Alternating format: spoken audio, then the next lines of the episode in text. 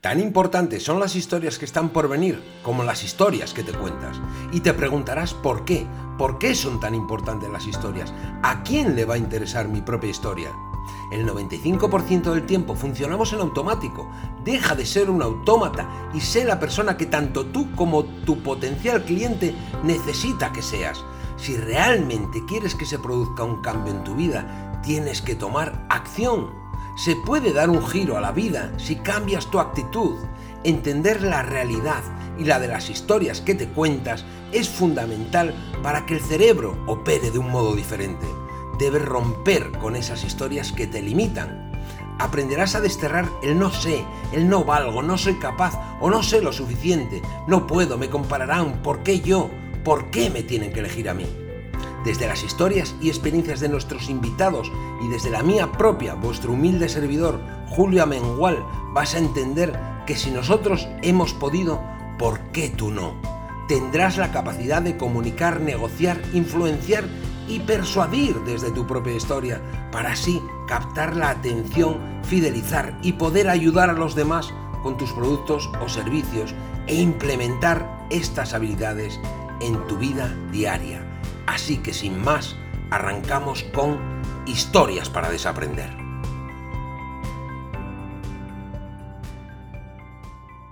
Buenos días, buenas tardes, buenas noches, depende de donde nos estés escuchando. Hoy estamos aquí de nuevo en un nuevo capítulo, ¿no? Para, en historias para desaprender.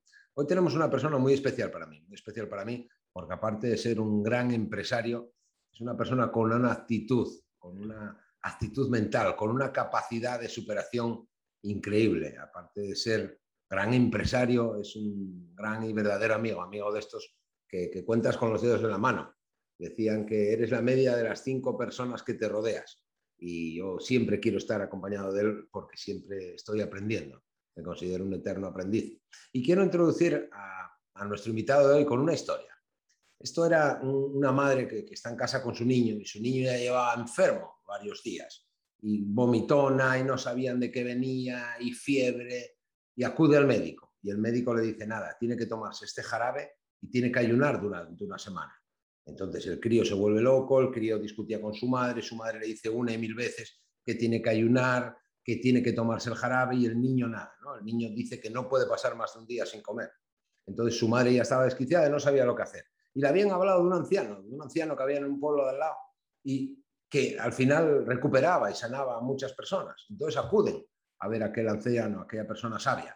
Cuando acuden a él, le cuenta el caso de su hijo y el anciano le dice, mm, lo que tiene que hacer es ayunar y beber mucha agua, ayunar durante una semana.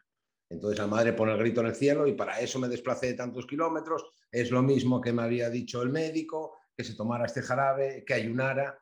Entonces el, anciano le dice, no, no es lo mismo, porque yo soy evidencia, yo llevo muchos años haciendo ayuno, entonces no es lo mismo cuando yo se lo digo desde mi experiencia, cuando yo soy evidencia de lo que digo. Y si alguien es evidencia de lo que dice fe, ese es nuestro siguiente invitado, Rafa Bonilla. ¿Qué tal, Rafa? ¿Cómo estás? ¿Qué pasa, Cla, Julio? Un placer estar contigo. Y tú también eres, eh, como digo yo, como un grado de culo que dijiste que tenías un podcast y aquí lo tienes. Estoy súper orgulloso de ti y entiendo estos mensajes y aparte el concepto que le has dado eh, me encanta, me encanta, las historias, para desaprender. Es que va desde ahí, yo creo, muchas veces, Rafa. Muchas veces son las películas que nos contamos. Tú, como yo, como otros grandes compañeros, otras personas, ¿no? Que, que, muchos de nuestros oyentes escucharán y que están pasando por aquí, por este podcast, y de los que están por venir, siempre al final somos personas.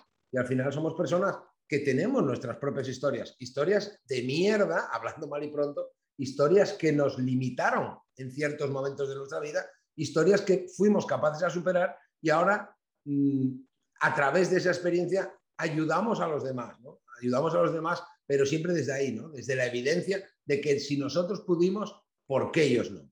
¿Vale? Entonces cuéntame, ¿cuál, cuál, cuál de esas historias para desaprender quieres que, que escuchen nuestros oyentes? Joder, tío, me pillas aquí un poquito, pero bueno, a ver. Bueno, te voy a contar algo que creo que nunca lo he contado, ¿eh? Ah, no sé si a nadie me lo he comido siempre, me he comido la mierda yo siempre, hablando claro y mal. Eh, a ver, yo, yo, yo jugaba fútbol, ¿no? Yo jugaba en, llegué a jugar en tercera división, ¿no? Hasta aquí en San Antonio, en mi pueblo, eh, en la isla de Ibiza, eh, con 17 años, antes de irme a la mili.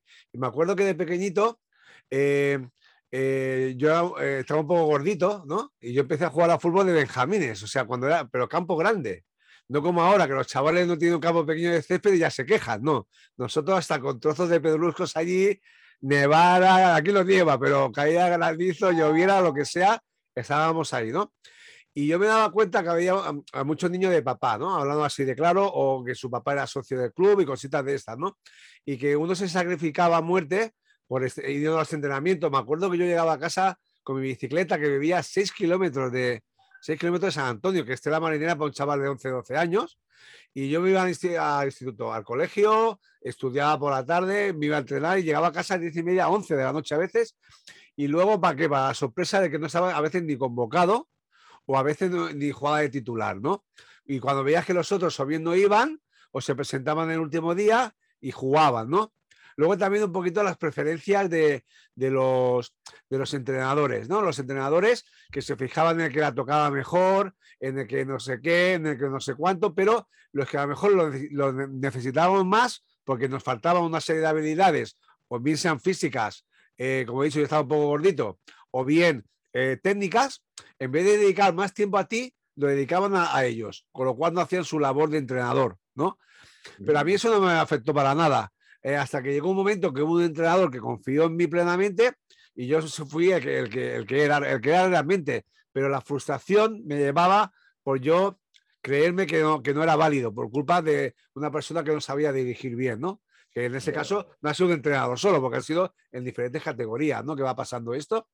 Hasta que un día se presentó la mujer de el que iba a ser entrenador en tercera división y, me dijo, ya vas a entrenar con el primer equipo, no sé qué, no sé cuánto. Y digo, no me lo creía. O sea, una persona que confía en ti te duplica si tú mismo te lo crees. Por eso yo quiero invitar a la gente que nunca se crean. Eh, claro, lo digo muy fácil porque he evolucionado mucho en ese sentido, pero yo sé que otra persona con una mente débil se hubiese podido frustrar. Y cuando empiezan, cuando empiezan los chavales eh, a comerse el coco y se tiran por derroteros que no tienen que ir, porque tienen una mente más débil, que se lo creen, ¿no? Yo, yo iba a lo mío. Me jodía, me jodía mucho, lo que no creo que, que me llegase a frustrar a lo hondo, sino que yo me jodía, estaba jodido, pero ah, yo seguía y seguía con mi bici a entrenar, a estudiar y no paraba. Y eso es lo que me ha marcado, me ha marcado a mí. Por eso yo, mi tercer valor es la constancia, ¿no? En mi vida, sabes que son integridad, familia y constancia. Y yo creo que en los negocios también, si llega donde estoy, es por la constancia, por estar ahí con las hormiguitas, dando, dando y creyéndome lo que soy. No, no lo que digan los demás. Y si ahora me doy cuenta que, que lo hacía mal eran los otros. ¿Eh? Así como hoy en día ha cambiado mucho el tema que hace jugar a los chavales obligatoriamente un tiempo para que no les afecte psicológicamente, no sé qué, no sé cuánto, antes no era así, tú lo sabes. Te jodías y punto. Eso yo creo que me ha ayudado, o sea, eso creo que, que me ha forjado a ser lo poco que soy, ¿no? O sea, eh, a ser una persona que soy muy, he sido muy autodidacta, muy mío, pero eso sí, siempre que he querido hacer algo, desde, desde el saber. Me he formado yo solo para ser el mejor dentro de mis posibilidades y lo que nunca hago es empezar algo sin estar seguro de, que lo puedo dominar. Si no, no empiezo. no sé si ha servido la historia, no sé cómo se podría titular, pero es que nunca lo he contado esto, te lo digo en serio. Pero los que tenemos unos años eh, te entendemos perfectamente. Por eso, cuando hablamos de a un público concreto y, valoramos ¿no? Eh, la constancia, esos valores, eh, todos y cada uno de los invitados que pasan por aquí, no hay ninguno que hable de humo. Si alguien está esperando escuchar en este podcast alguna varita mágica, alguna clave secreta, no. Al final, de verdad, Rafa, igual tú que el resto de, invitados hablan de eso, de constancia, de trabajo, de repetición, de aprendizaje, de ser un eterno aprendiz.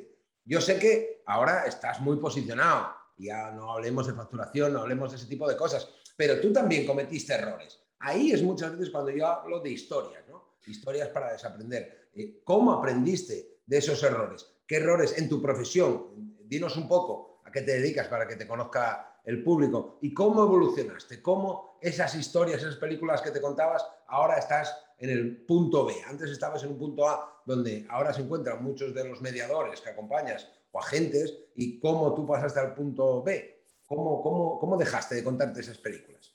Pues sí, muy bien. Bueno, eh, es verdad, me he presentado, soy Rafael, Rafael Bonilla, yo soy de Ibiza, ¿vale? Eh, y soy corredor de seguros. Empecé como agente afecto en el año 90 con una cartera de cero patatero pesetas y tocando puertas, ¿no? Tocando puertas. Yo trabajaba en una gestoría y a raíz de un director de una compañía me llamó y empecé así a, vender seguros, ¿vale? Era un vendepólizas eh, para ganarme enfocado en la comisión, enfocado en la comisión. Y nada, estaba a punto de casarme con mi Ford Fiesta nuevo pagando los préstamos. Dejé un trabajo fijo en, la, en una gestoría que trabajaba. Lo dejé, tío, y me puse, no sé, yo lo vi ahí y me puse de cero patatero. Y me puse eso sí con mi oficinita, pedí un préstamo en el banco de 3.000, no, ¿cuánto eran pesetas? No me acuerdo ni... ni millón? No, no, menos. 150.000 pesetas, 900 euros, algo así. Dos mesas, dos mesas, una silla, un estante y una cosa que, es, que forma parte de mi familia, de mi staff, que es planta. Mi planta, que la llamo planta. Tiene 31 años, tío, desde que la tengo. Y, y la pobre ha estado a punto de morirse cuando yo iba mal. Luego ha empezado a resucitar, yo iba bien, así, hemos estado los dos a trancas y barrancas. No y la planta esa del dinero, ¿no? La que dice la No, no, no, no. Es la típica de esta tipo Cicus, ¿sabes? Pero es que es verdad, me hice un post con ella, la presenté al mundo hace unos meses, la saqué y me hice con ella un post, porque la presenté al mundo a planta, porque nunca había hablado de ella. Y es verdad, esto es, tal, cual, ¿eh? Y empecé así. El mayor error que es que a poco tiempo me llamó un amigo mío de, de Mallorca, Alejandro, y me comenta, oye Rafa, que tengo una gran idea, o sé qué, gofres, gofres. Fuimos los número uno de venta en gofres en España con la marca Gofremanía. Y creamos hasta una fábrica de gofres en Palma de Mallorca. Eh, una franquicia con 64 franquiciados, ¿vale? Y yo ahí, está, y dale. ¿Iba bien? Sí, vale, con los seguros, con eso. Eh, veintipico de añitos, ¿eh? 25 añitos así, vale. Luego, oye, mira, que ahora vamos a montar una cadena organizado, organizadoras aquí en Ibiza para hostelería. Setenta y pico de máquinas. ¡Pa! Vale, bien. ¿Qué pasó? ¿Y a dónde voy al error que me has preguntado? Que a que mucho abarca, poco, aprieta. Entonces, hace como cuatro años decidí, eh, a ver, hace cuatro años decidí la, parte que dan los seguros, delegarlo, ¿vale? Pero hace dos años tuve que venderlo, porque la persona que delegué o me robaba, no eran impresentables o no eran serios, ¿vale? Entonces me mosqué y la vendí hace, hace dos años, vendí. O sea, han durado casi 30 años también esas empresas, funcionando de maravilla. Eh, con lo cual, el mayor error es no tener foco en algo, no haber aprendido lo que sea ahora como mentor de tener un propósito en la vida, una visión y que todo lo que hacemos va enfocado a eso, pero no al dinero, sino a mi bienestar que trabajo para mí, no trabajo para el trabajo. Es decir, mi vida va alrededor del trabajo, no al revés. Una vez que he aprendido esto, me ha cambiado muchísimo. Soy más feliz, gano más dinero y ahora estoy aquí contigo a estas horas de la tarde, estaría pringado o sirviendo organizados o sirviendo un gofre o no, sí, porque es que aparte con los gofres, cuatro food trucks en las ferias, en las ferias, en los conciertos, me iba a vender gofres yo, crepes, hasta las tantas de la mañana, luego a vender seguro, bueno, que sí, que ganaba dinero, pero no tenía vida y perdía foco, perdía foco y no era bueno, eh, era un poco, ¿cómo se dice? Un poco bueno en todo y no sé qué en nada, no me acuerdo cómo es el, el refrán. Pero ahora que me he focalizado, y ahora tú, estoy más loco todavía, tú sabes que lo que digo es verdad, soy evidencia. Entonces he vendido un 80% de mi corredoría y me quedo el 20% que me deja más, que voy a ser más feliz para enfocarme en ser un buen mentor, un gran mentor en los corredores y dejar un gran legado que quiero dejar. Y me quedo solamente con la parte de los seguros de barcos, como yo creo que ya te expliqué, ¿no? Entonces yo aplico lo que enseño. Si le digo a la gente que aplique el 2080, yo tengo que ser el primero. Y el 1 de enero ya la parte que no son barcos ya no me pertenecerá a mí y todo ese foco lo va a tener ahora para, ser, para estar más loco todavía, con K de kilo, el loco, acuérdate, los locos con C son los normales, yo soy el loco con K, entonces, eh, enfocado ahí, tío, es, que voy a ser más feliz, voy a, ganar más, dinero porque el dinero hace falta, mucha gente da miedo de hablar de dinero, pero tenemos que estar en abundancia para poder transmitir lo que tenemos que transmitir, ¿no te parece? Estoy completamente de acuerdo contigo, pero completamente de acuerdo. Y muchas veces eh, ahí también se basa nuestra experiencia. Da igual, llámalo gofres, llámalo como yo, que tuve editoriales, tuve, no sé, tuve de todo, tuve restaurantes, tuve, no sé, me, dediqué a muchísimas cosas, pero de todas también extraemos aprendizajes, sobre todo de lo que no queremos, sobre todo de los errores. Y eso es lo que al final te hace que tengas un bagaje, que tengas una experiencia. Por eso esto va de pico y palo, y lo que tú dices, llevas 30 años con la planta, pero son 30 años emprendiendo. En cambio, ahora hay personas que creen que en tres meses pueden estar eso, trabajando desde Bali y tocando la bandolina cobrando 20.000. Entonces, por eso aquí siempre lo digo, el único humo que hay aquí es el de los cigarros, pero hoy me, voy a contener. Entonces, bueno, Rafa, háblame también de, cuál, cuál es para ti, cuál es para ti la historia, la historia que te ha hecho, que te ha hecho crecer más. En, cuáles son esos pilares, cuáles son esas películas que, que, te dejaste de contar y en lo que ahora te basas para, para ser un empresario como eres un empresario de éxito. A ver, Hostia, que esto es muy amplio, ¿eh? Esto es muy, muy, muy, muy, muy a fondo. Sé, lo sé. Lo bueno si breve dos veces bueno. ¡Abrazo! Que no me dices estas cosas y me pillas aquí. Bueno, yo lo digo como lo siento. A ver, eh, la, la, historia que yo me estoy contando es lo que acabo de decir antes. Me ha costado darme cuenta, ¿eh? Y, y, y, todo empezó un poco cuando te conocí a ti, que nos metimos en este mundo quedamos dos, dos cabezas de, cartón ahí, con los Lean Magnet, con, empresarios. Con, los, embudos, no sé qué. Y mira, y como queremos ser los mejores, o intentamos ser los mejores en lo que hacemos, estamos aquí. ¿Por qué? Porque hemos estudiado, no, no vamos de vender humos y tenemos la, la capacidad de, que yo puedo decir que soy mentor, tío, porque tengo 30 años de experiencia en, en una corredoría y enseño a corredores solamente, tú lo sabes, y a gente de seguros. Entonces, porque hay mucha gente que dice que es mentor, tío, pero es mentor de 50 profesores. Yo creo que eso es muy difícil. Se puede aconsejar en un tema de mentalidad, en un tema no sé qué, pero así a lo amplio es una palabra muy grande, ¿no? Eh, entonces, la, historia, como he dicho, lo he comentado un poco antes, la historia que me he basado es que, eh, es que estamos aquí para, para, para nosotros vivir. O sea, y antes el fallo eh, era que yo quería trabajar para ganar dinero, pero no sabía por qué quería ese dinero o por qué quería. No, lo primero somos nosotros. Una vez que tenga eso en la mente, lo demás sobra.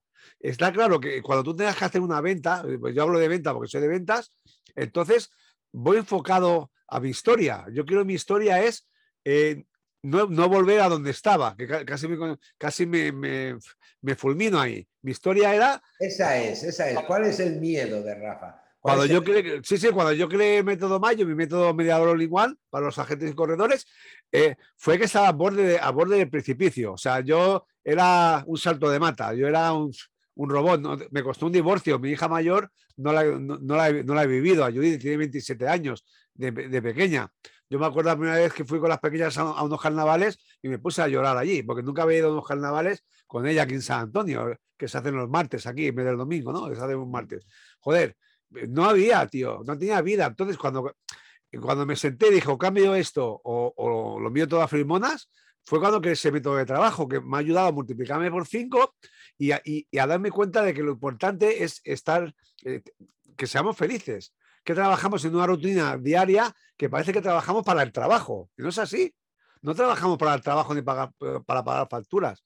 Y yo creo que, no sé si llamar una historia o qué, pero mi historia es esa.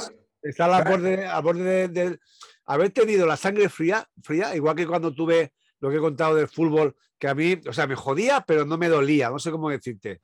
O sea, no me afectaba psicológicamente. Yo iba ahí por mis huevos que, que yo iba a entrenar. Y mira dónde acabé, ¿no? Acabé, yo creo que acabé bien.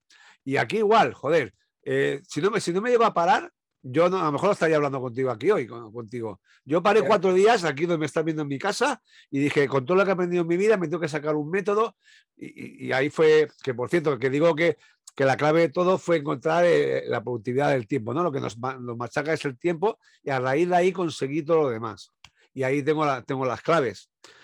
No sé cómo llamar Eso es, esa, esa es la historia en la que se pueden ver identificadas otras personas. Da igual que se dediquen a lo mismo que tú ¿Cuántas, ¿En cuántas ocasiones eso? Nos perdemos, nos perdemos, ¿no? El, crecer de nuestros hijos. Y si hubiéramos sabido lo que sabemos ahora, pues hubiéramos... Ya ves. Me acuerdo que ya hablé contigo en ocasiones, es decir, y yo luchando por, por los sueños, por dejar ese legado, ¿no? Ese futuro para mi hijo, y mi hijo reclamándome, diciéndome, no, papá, para mí lo importante es que vayas a ver mejor al rugby todos los sábados. No que te vayas a eventos y que te vayas a formaciones y que digas encima que lo estás haciendo por mí. Entonces, eh, déjame que te cuente aquí, porque esto es fuerte, esto es fuerte, y creo que tú ya lo sabes, porque ya lo conté una vez con los Mustang. Eh, mi padre fue el primer pintor de coches que llegó a la isla en el 64, que yo nací en el 66 aquí, ¿vale? Y nos ha dejado mi hermano de mí a cada uno cinco pisos, unos locales. Imagínate lo que tenía que currar un pintor de coches para haber hecho lo que ha conseguido y, honrado, por si alguien piensa mal. ¿eh? honrado. Tío, en el hecho de muerte me dijo, no hagas lo que yo he hecho y cuida a tu familia. Eso de que dice cuando, esto es verdad, tío, yo pensaba que era, yo lo tengo grabado y lo tengo aquí viéndolo, tío. O sea, eso me lo dijo mi padre. Y yo estaba yendo por el mismo camino. Bueno, cuando me lo dijo ya estaba en este mundillo. Pero cuando era yo antes, o sea, yo era igual que mi padre, es lo que llevo. La única diferencia es que yo era, soy emprendedor y mi padre es un trabajador. Trabajador que tenía las dos rodillas ortopédicas, bueno, eso que te cambian las caderas de tanto agacharse a dejar coches. Yo era como él de loco, pero una empresa aquí, otra empresa allá. He llegado a tener veintipico empleados. Bueno, eh, sí, honrado y tal, pero viviendo el día a día, pero sin pensar en la familia. Y eso lo, mi padre me lo dijo, tío. Pues, disculpa que te haya cortado porque es muy importante. No, no, no, no. Va, en, línea con, la historia de por qué hemos de centrarnos que la vida gira alrededor del trabajo, no al revés. Y, que no me cuente milongas, que, que diga que no es mentira. Es mentira. Se puede hacer, o sea, porque yo, yo he estado en los dos lados y lo puedo decir y no cambio una cosa por otra. Y lo bueno que ganas encima que ganas más dinero, ganas calidad de vida, que es increíble. La gente se piensa, no, es que si ahora voy a trabajar una hora menos, voy a ganar menos. No, que se lo cree él. Se lo cree él. Pero no somos conscientes, no valoramos el tiempo. ¿Cuánto vale el tiempo que le dedicas a estar con tu hija, con tu mujer? ¿Cuánto vale el tiempo que te dedicas a ti, a ir al gimnasio, a cuidarte, a salir, tú que eres un apasionado de los barcos? ¿Cuánto vale cada paseo que te das en ese barco? ¿Dónde está? Vale muchísimo de cara a tu trabajo. Porque sabes que yo siempre digo, eres el reflejo de tu persona en el trabajo. O sea, lo que tú reflejas como persona, estás en el trabajo. Y eso te pega un subidón emocional que te cagas. Yo antes decía, joder, la hora de hacer un tiquitaco ya cuando tenía 40 y algo de años. Que, por cierto, tengo 55, lo digo, pero tenía 40 y pico de años. El tiquitaco de, de veteranos que hacíamos a fútbol 7. Tío, a veces me quedaba en la oficina hasta las 11 de la noche y no iba, tío. ¿Qué hacía? Encima que era igual de pobre, porque si me quedo en la oficina y resulta que gano 2.000 euros, me quedo cada día, ¿no? Pero encima era igual de pobre y, me frustraba emocionalmente porque no he ido con mis colegas a echar partidito. Cuando le di la vuelta a esto, yo me iba y, tío, y era Dios. Pues digo, joder, he dejado eso ahí, sigo igual de pobre, y, pero, pero me he pegado el honor de irme con mis colegas a jugar a fútbol. Y eso te pega un subidón, quieras o no quieras. Eh, completamente de acuerdo. Mira, a colación de esto, hoy vino una antigua alumna mía, eh, hace dos años que estuve trabajando con ella. Yo le propuse, vamos a trabajar nuestros pilares, ¿no? Los pilares de tu modelo de negocio. Eres muy buena, no te va a faltar clientela, no. Entonces se fue con otro mentor, entonces era productividad, era venga, era horas. Ahora quiere dejarlo todo. Ahora quiere dar vuelta para atrás y volver a, a crear ese modelo de negocio o arrancar desde cero. ¿Por qué? Porque es muy buena pero la muerte por éxito. Entonces, lo que hablamos, ¿de qué me vale si tengo todas las horas de mi día ocupado? ¿De qué me vale? ¿De qué me vale ese dinero? Si después, como tengo un compromiso, como soy una persona eh, con respeto hacia la gente que me paga, preparo esas clases, entonces ella pasa 12 horas, 13 horas de su día ocupado con el trabajo. No sirve para nada, no sirve para nada. Estamos cambiando del mismo modo tiempo por dinero y eso no, no puede ser. Déjame que te haga otra pregunta. Tú imagínate, esperemos que no llegue nunca y, que, que, tarde muchos años. Imagínate, ¿no? Ahora el tema del Alzheimer, el tema de la demencia. Si hubiera algo, tú llegaras a 80, 90, 100 años y, empezaras a tener ese, ese, Alzheimer, ¿no? ¿Cuál sería la historia que no te gustaría olvidar nunca? ¡Wow! Esto es brutal, ¿eh? Esa es gorda, esa es gorda, ¿eh? eh... Esa historia que nunca es, es, personal y, y, son las tres porque es algo muy emotivo para mí que son los tres nacimientos de mi hija. No sé, eso lo tengo grabado, no sé si sirve como historia. ¿O a qué te refieres? Algo de lo que tú no te quisieras olvidar. Pasar lo que pasara, te olvidaras de los del momento, de, del momento que me las dan en el paritorio. Sí. Tengo grabado la de las tres. Ay, qué bueno. Eso está ahí, Pertuti. Bueno, en una le dije que cuando tuviera 12 años vendría a ver a Bruce Springsteen conmigo. Era era mi, era mi ex mujer y, casi, casi me, la estaban cosiendo a la pobre y dice que era un cabronazo como pensaba en Bruce. La cosa de la vida que tuvo 12 años y vino Bruce Springsteen a Badalona a tocar, ¿vale? Vale, cuando una me partió el culo y tenía una pierna rota de, haber jugado en fútbol veteranos, tenía la pierna rota. Y fue salir la niña y empezar a descojonarme allí, a descojonarme en el suelo, ¿eh? No podía, y yo con las muletas allí, hice la comadrona, la comadrona dice, chiquillo, he visto de todo de todo, de vomitar, llorar, pero partirse el culo es el primero que veo que se parte el culo, tal cual. ¿sabes? O sea, las tres las tengo muy grabadas, pero por la emoción, para mí fue muy chulo todas, ¿sabes? Qué bueno. Y con la Pues otra, con la mediana, con Marina, es que da igual que mi abuelo, tío. Y empieza a decir, es mi suegro, es mi suegro. Y la gente se partía el culo, el culo. Pero ahí me la, dieron. Puta locura. Y lo Pero- tengo muy grabado. Cuando me pega bajones y tal, pienso en esos momentos y me ayuda bastante. Eso, esa, esa es la historia que de verdad al final, al final queda. Siempre que pregunto, esta misma pregunta se la hago a todos los emprendedores, todas las personas que pasan por aquí, y nadie me habla de sus Ferraris, de sus coches, de los millones, de las casas, de... Nadie me habla de eso. Al final, lo importante, lo realmente importante, que muchas veces lo confundimos con lo urgente o con esos objetivos, metas, resultados, es lo realmente importante. Mira cómo las historias de las que no nos queremos olvidar, yo por ejemplo, es la historia de mi madre. Te iba a decir, es la historia de mi madre porque cuando nació mi hijo, llegó mi hermano con unas botellas de champán y agarré una castaña que no me acuerdo. Entonces, Qué cabrón. pero a lo que vamos, que al final te quedas con las cosas realmente importantes. ¿Sabes lo que te quiero decir? Que no tiene nada que ver con el emprendimiento, que no tiene nada que ver con el dinero. Por eso hay que disfrutar de la vida y hay que dar la mejor vida posible a lo que realmente es importante en nuestra vida, la familia, ¿no? los amigos, la cercanía. Tener tiempo para eso, para cultivar eso. Si dedicamos todo nuestro tiempo al trabajo y a nuestros clientes, eh, ¿qué le vamos a dedicar a, a eso, a nuestros hijos? Y la última, Rafa, la última. ¿Qué te gustaría que se dijera de ti cuando tú ya no estés? ¿Cuál sería el legado que le gustaría dejar a Rafa? Bueno, tú ya sabes, porque a nivel, a nivel, eh, a nivel profesional, ya sabes cuál, se- por qué estoy en esta mentoría. Sabes que es totalmente vocacional, lo digo bien alto, ¿vale? Es vocacional, aunque claro, hemos de, la gente dice, ¿cómo que es vocacional si cobras por ello? Hombre, no tiene nada que ver, ¿verdad? Hemos dicho. Entonces, ¿por qué? Eh, yo quiero dejar un legado bien grande que se, como, que se me recuerde como el loco que se le ocurrió ofrecer estas cosas que ofrezco a los corredores y agentes de seguros para que cuando una persona quiera contratar un seguro, la primera opción sean, sean ellos, ¿no? Eh, en base a que se profesionali- profesionalicen, que les quiten la etiqueta de sector tradicional, que estoy hasta un sitio que nos llamen así, y que sean respetados y no considerados como unos chorizos. No, hablo en general, ¿eh? Sí, O sea, ya sabes lo que se suele decir. Y ese es mi gran legado eh, que quiero dejar y por eso estoy aquí realmente. Y de- a nivel personal, que se me recuerde como una buena persona y yo con eso ya, ya me voy tranquilo. Me encanta. Contribución en ese mundo empresarial, que hayas podido cambiar un poco el paradigma ¿no? de tus compañeros, de cómo se les ve, de cómo se les aprecia y de cómo ellos salen un poco ¿no? al, mundo empresarial, que sean empresarios y al final todo queda en, en esa, las personas que nos quieren, que nos conocen, que, que nos reconozcan como una buena persona. Pues me parece muy, muy loable, me parece increíble. Creo que todas las personas que nos estén escuchando, que nos vayan a escuchar o incluso ver en YouTube, van a extraer grandes aprendizajes de esta gran persona y de este gran profesional. Después que no me digan que en sectores, que en nichos, no, es que yo en mi... Mentira, mentira, como dice él, mentira. Son películas, historias que nos contamos. Cualquier persona puede emprender, cualquier persona, da igual a lo que te dediques, puede ir a por sus sueños, pero como bien dice Rafa, esto va de martillo pilón, esto va de trabajar, esto va de compromiso. Entonces, si vosotros tenéis compromiso con vosotros mismos y con vuestros emprendimientos, todo es posible.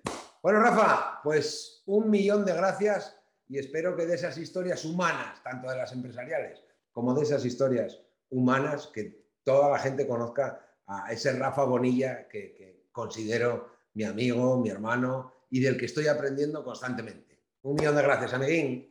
Muchas gracias, Julio. Y, sabes que estamos los dos en la misma onda, vamos, vamos como aquí dice, juntos cada uno con su, con su historia. Y nada, eh, simplemente. Oye, otra cosa, otra cosa, antes de acabar, perdona que te interrumpa. Sí. Oye, que nos estarán escuchando de todo tipo de, de personas. Oye, si necesitan saber más de ti, si necesitan, eh, dinos dónde te pueden encontrar.